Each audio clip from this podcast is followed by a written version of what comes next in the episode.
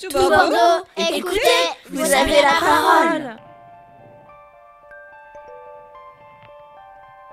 Bonjour, je suis Fabienne Pinos, présidente de Tout Bordeaux, votre nouvelle radio participative. Et pour inaugurer cette rubrique chronique, je souhaitais vous parler des rencontres Smart Media et Renaissance du journalisme organisées par Aki.fr le 21 septembre dernier.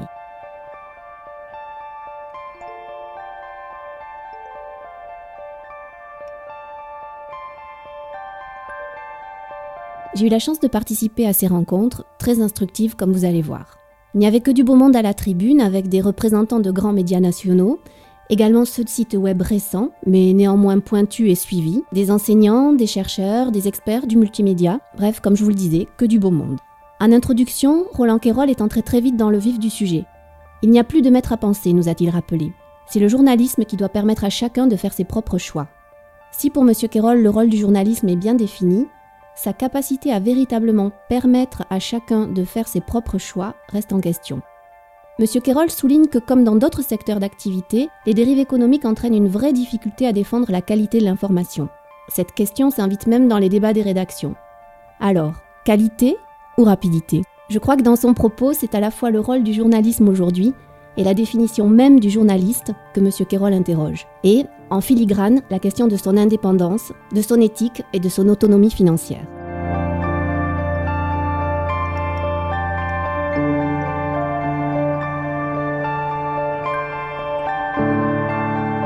Ces questions, sans être ainsi formulées, ont résonné tout au long des débats de la journée.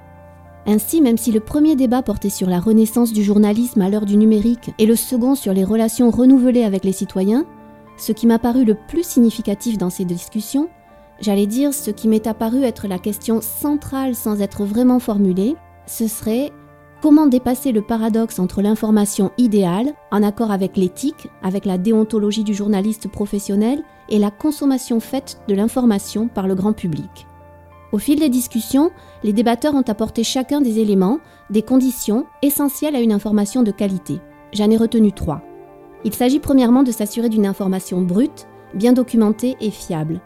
Il s'agit en second lieu d'analyser ces informations brutes pour leur donner du sens, traduire un fait, un chiffre en conséquence pour la société ou pour le citoyen. Il s'agit enfin de mettre en scène cette information afin qu'elle soit lisible compréhensible, bien appréhendé par les lecteurs ou auditeurs.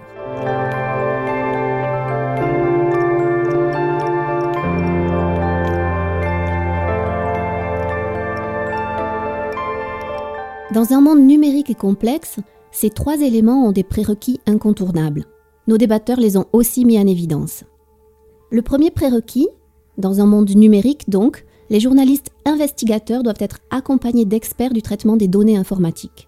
Comme l'a parfaitement résumé Xavier Lalu de Carré d'Info, le data journalisme permet de faire comprendre le monde.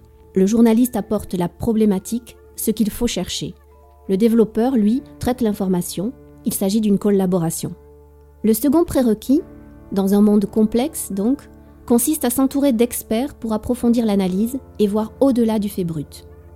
Pour Edith Raymond, professeur, il faut sortir du corporatisme, ne pas rester seul, les nouvelles exigences des lecteurs doivent inciter à apprendre à travailler avec d'autres métiers. Jacques Rosselin, fondateur de Courrier International, a aussi pris la parole pour souligner, lui aussi, qu'il est nécessaire de faire évoluer les pratiques, mais que, malheureusement, les rédactions sont très peu ouvertes. J'en viens au troisième prérequis. La forme doit rester au service du fond. Pierre Aski de rue 89 confirme que la réflexion est permanente sur la façon de raconter l'information, de la mettre en scène. Mais il insiste sur une limite. La technologie doit rester au service de l'information, sinon elle est inutile.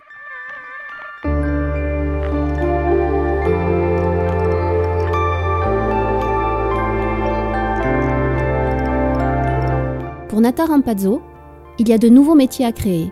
Les designers doivent lire, les journalistes doivent avoir des compétences de mise en forme. La formation continue est nécessaire car les évolutions vont très vite. Pour Nata, ces évolutions conduisent même à une transformation anthropologique on entre dans l'ère de la biolecture et il faut s'interroger sur le nouveau geste à inventer pour rester dans la lecture.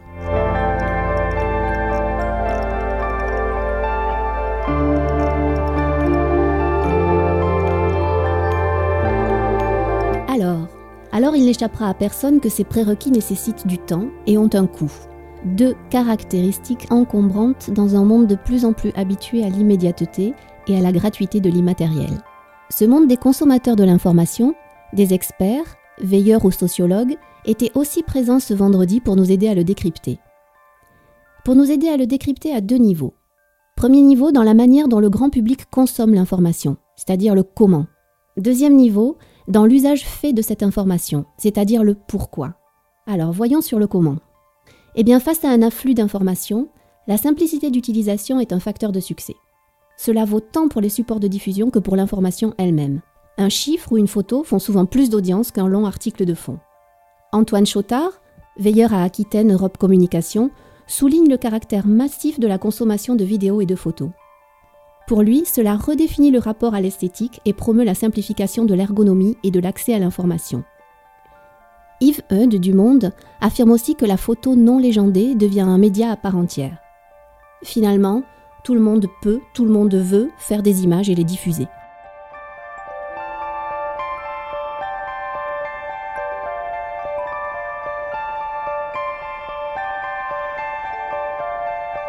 Concernant le pourquoi, c'est Vincent Goulet, sociologue, qui nous a donné son analyse. Pour lui, les médias ont quatre usages principaux. Premier usage, ils permettent d'alimenter les conversations. Ils sont un support d'échange. Deuxième usage, ils permettent de gérer l'angoisse de la mort. Les faits divers auraient un pouvoir de mise à distance physique. Troisième usage, ils permettent d'évaluer l'équité, la justice, de voir si chacun contribue de façon juste à la société. Quatrième usage, ils permettent de constituer des groupes, de différencier eux du nous et d'alimenter ces positionnements.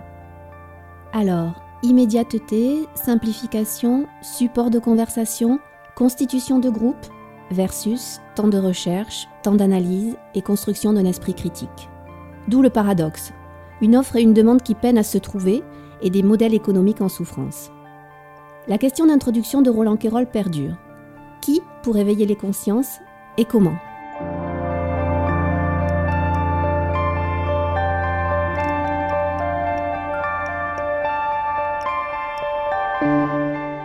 Reste-t-il une troisième voie, un moyen de préserver l'information de qualité et ceux qui la conçoivent À écouter nos débatteurs, il me semble que la participation, sans être la réponse à toutes les difficultés du métier de journaliste aujourd'hui, est une ressource à ne pas négliger. Si les rédactions veulent bien s'ouvrir, il existe des experts qui, en tant que citoyens, pourront contribuer à une information de qualité pour tous. Rue 89 ou Carré d'Info, par exemple, sont déjà dans cette démarche. Pierre Aski nous dit qu'aujourd'hui, l'article est un processus qui s'enrichit des participants, des contributeurs. Il y a une véritable interactivité. Il dit également que le rôle du lecteur a fondamentalement changé. Monsieur Charon, qui est ingénieur-chercheur au CNRS, relève d'ailleurs que les non-journalistes alimentent depuis toujours la presse locale. En fait, c'est avec le web qu'il y a renouvellement du correspondant local.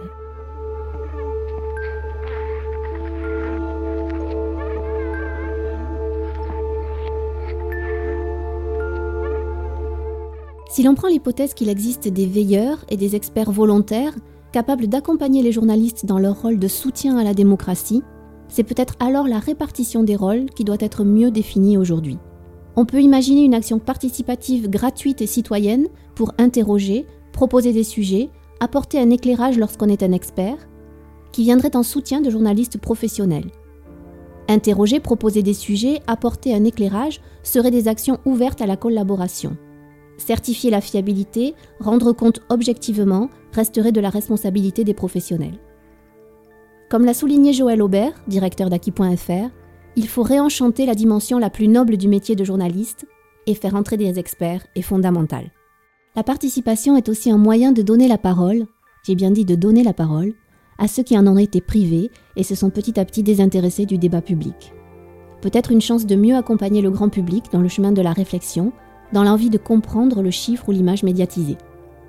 L'information doit être un moyen de privilégier les débats et de proposer des portes de sortie, plutôt que de renvoyer aux angoisses. Comme a su le formuler Prisca du cœur joli d'ouverture.net. Une phrase à méditer. J'en reviens donc à ma première phrase. J'ai eu la chance de participer à ces rencontres et je m'en explique. Pour la collectivité, comme à titre personnel, je trouve qu'il est à la fois rassurant et motivant d'entendre ces hommes et ces femmes ces professionnels de l'information, concernés par la qualité de leur travail et par la défense de la démocratie. Ces voix nous sont nécessaires pour conserver notre esprit critique. Leur résistance est un rempart contre la pensée standardisée.